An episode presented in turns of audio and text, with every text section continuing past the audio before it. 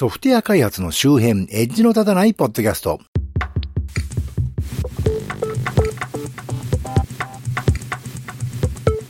というわけで、2月分のニュースのコーナーです。だいたい1ヶ月の間にネットで見かけた気になるニュースをとりあえずダダッとご紹介しようということで、えー、ちょっと今回は少ないんですが、2023年1月の話題です。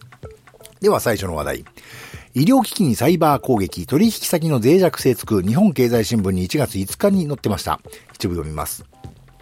医療機関を狙ったサイバー攻撃が相次いでいる。昨年10月に被害を受けた大阪急性期総合医療センターは、4日、外来診療を全面的に再開したものの完全復旧にはまだ時間を要するなど影響はなおも続く。センターにはシステムを接続する給食業者経由でウイルスが侵入したとみられるが、センター側は業者のセキュリティ環境にを把握していなかった。外部とのネットワーク化が進む中、取引先の状況も念頭に置く対策が急務だ。次の話題。米 IT 大手のリストラ相次ぐ20年ぶりの規模。日本企業に人材獲得チャンス。給与は高騰。えー、読売新聞オンラインに1月11日に載ってました。一部読みます。米 IT 大手が相次いで大幅な人員削減に踏み切っている。2022年の削減数は IT バブル崩壊直後の2002年以来、20年ぶりの水準に達した。コロナ禍に伴う巣ごもり需要を受けて増やした人員が余剰になったほか、インフレ、物価上昇による人件費の上昇が経営の重荷となったためだ。一方、日本企業は離職した IT 人材を採用するチャンスを唱えている。えー、注力しまして、米 IT 大手はコロナ禍以降、リモートワークの普及などでデジタル化が一段と進展すると見込み、人材を積極的に採用した。人員は19年と比べて Amazon やメタが約2倍、セールスフォースや Twitter も5から7割増となった。しかし、行動制限が緩和されて、経済活動が徐々に正常化すると人員は一転して余剰となった。米連邦準備制度理事会 FRB による利上げや中国や新型コロナの感染拡大の影響で、米景気は23年に後退局面に入るとの見方も強まると。ということで、そうで、ちょっと長かったな。次の話題。サイバー攻撃やセキュリティ対策効果を実際に体験できる施設 PC ウォッチに1月17日に載ってました。一部読みます。日本情報通信株式会社は16日、企業や団体の環境を想定し、サイバー攻撃やセキュリティ対策の効果などを体験できる施設、NI プラス C セキュリティアリーナを開設した。事前予約制で料金が無料だが、企業や団体からの申し込みに限る。NI プラス C セキュリティアリーナは企業や団体を想定した模擬環境において、被害者側、攻撃者側の両方の目線でサイバー攻撃やランサム被害を体験できるとともに、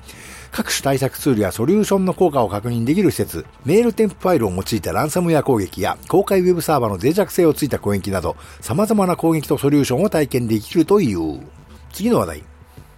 マイクロソフトがオープン AI へ数十億米ドル規模の投資、パートナーシップを継続。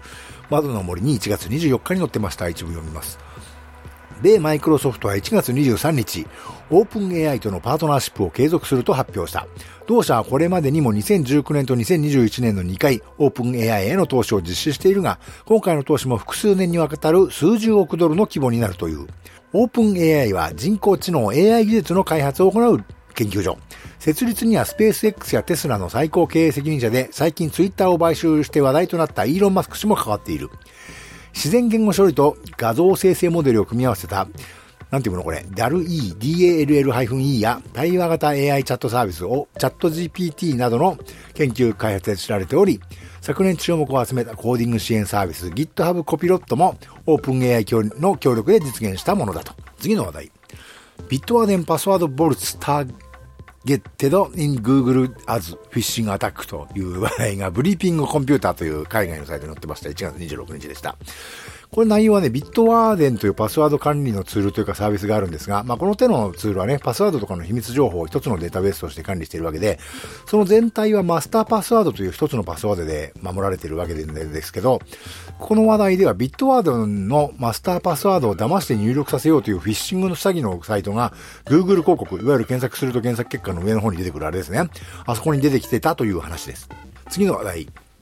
Google テキストから音楽を生成する MusicLM 発表、リリースはせず、IT メディアニュースに1月28日に載ってました。一部読みます。米 Google 研究部門 Google リサーチは1月26日、テキストから音楽を生成する AI、MusicLM を発表した。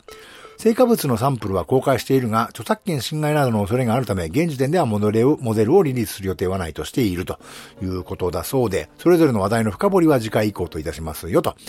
各話題のリンク先は当番組の配信サイトお聞きのポッドキャストプレイヤーに表示されているショーノート、YouTube の概要欄から辿ってみてください。今回の配信は https://noedge.matchy.net ノーエッジ .match.net スラッシュ195でご参照いただけますよと。